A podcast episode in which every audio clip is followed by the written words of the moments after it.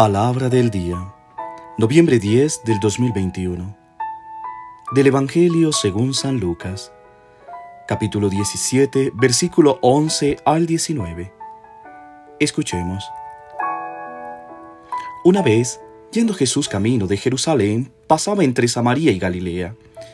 Cuando iba a entrar en una ciudad, vinieron a su encuentro diez hombres leprosos que se pararon a lo lejos y a gritos le decían, Jesús, Maestro, ten compasión de nosotros. Al verlos, les dijo, Id a presentaros a los sacerdotes.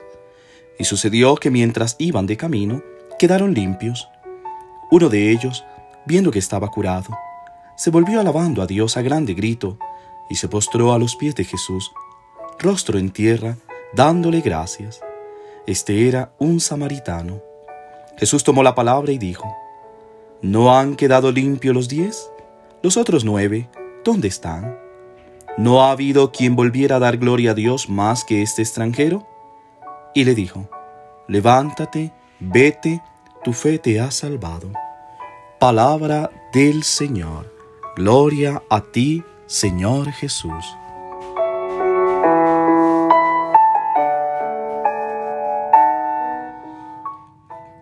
¿Qué tal queridos hermanos y hermanas? Una vez más acompañándote en la meditación de esta palabra. El Evangelio de hoy, Lucas, relata la curación de diez leprosos, de los cuales solo uno agradece a Jesús, y era samaritano. Recordemos las rivalidades que existían en aquella época entre judíos y samaritanos. Considero que el relato de hoy encontramos a todos como leprosos no hay distinción entre ellos. Samaritanos, judíos, son diez leprosos. El dolor los juntó. La terrible enfermedad de la lepra borró toda división entre ellos. Toda ley, ya no importa si son ricos o pobres, de esta religión o de aquella, graduados o analfabetos. El dolor los ha puesto en condiciones de solidaridad entre ellos. En la escena que se narra, el dolor nos iguala, elimina la diferencia. Aprendemos que la desesperación cose relaciones impensables.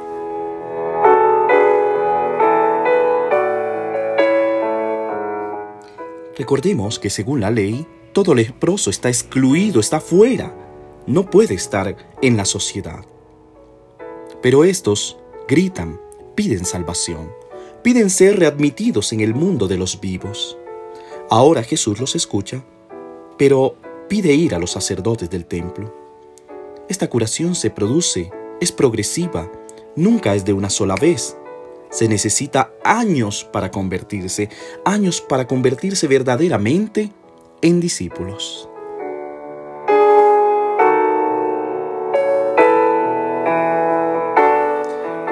Fueron a la calle cumpliendo la obediencia aquel mandato que Jesús le había pedido. Pero al encontrarse curados, las diferencias vuelven, regresan.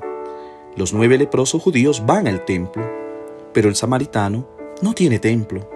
El suyo fue arrasado un siglo antes por los propios judíos. Luego se vuelve hacia el templo, el templo que es Jesús, la piedra angular, allí donde está la presencia de Dios. Jesús lo recibe y comenta, diez han sido sanados, solo uno se ha salvado. No es cierto que la salud sea suficiente, no es cierto que la salud lo sea todo. Hay más, la salvación de saber que somos amados, de estar en el corazón de Dios, de ser entregados al mundo.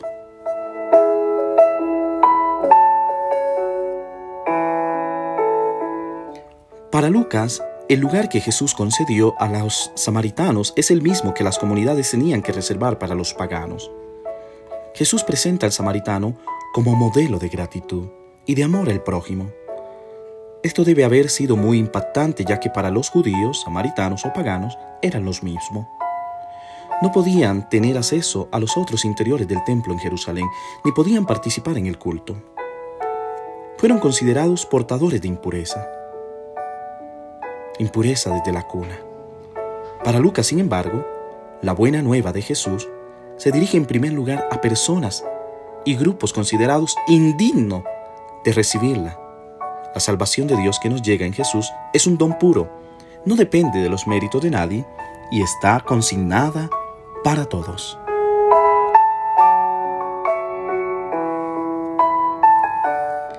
Al final de los diez solo uno vuelve a agradecer. El Evangelio parece sugerirnos que sufrir es de todos, confiar es de tantos, pero ser agradecido es realmente de pocos. Pero solo a quien descubre el camino de la gratitud, Jesús promete no solo sanación, sino salvación.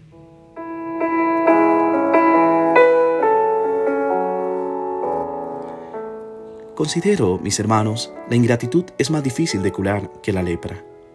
Vivir en actitud de gratitud y alabar a Dios por todo lo que recibimos de Él. Hoy damos gracias al Señor por la salvación que nos ha hecho libres y que nos ha concedido a todos. Amén.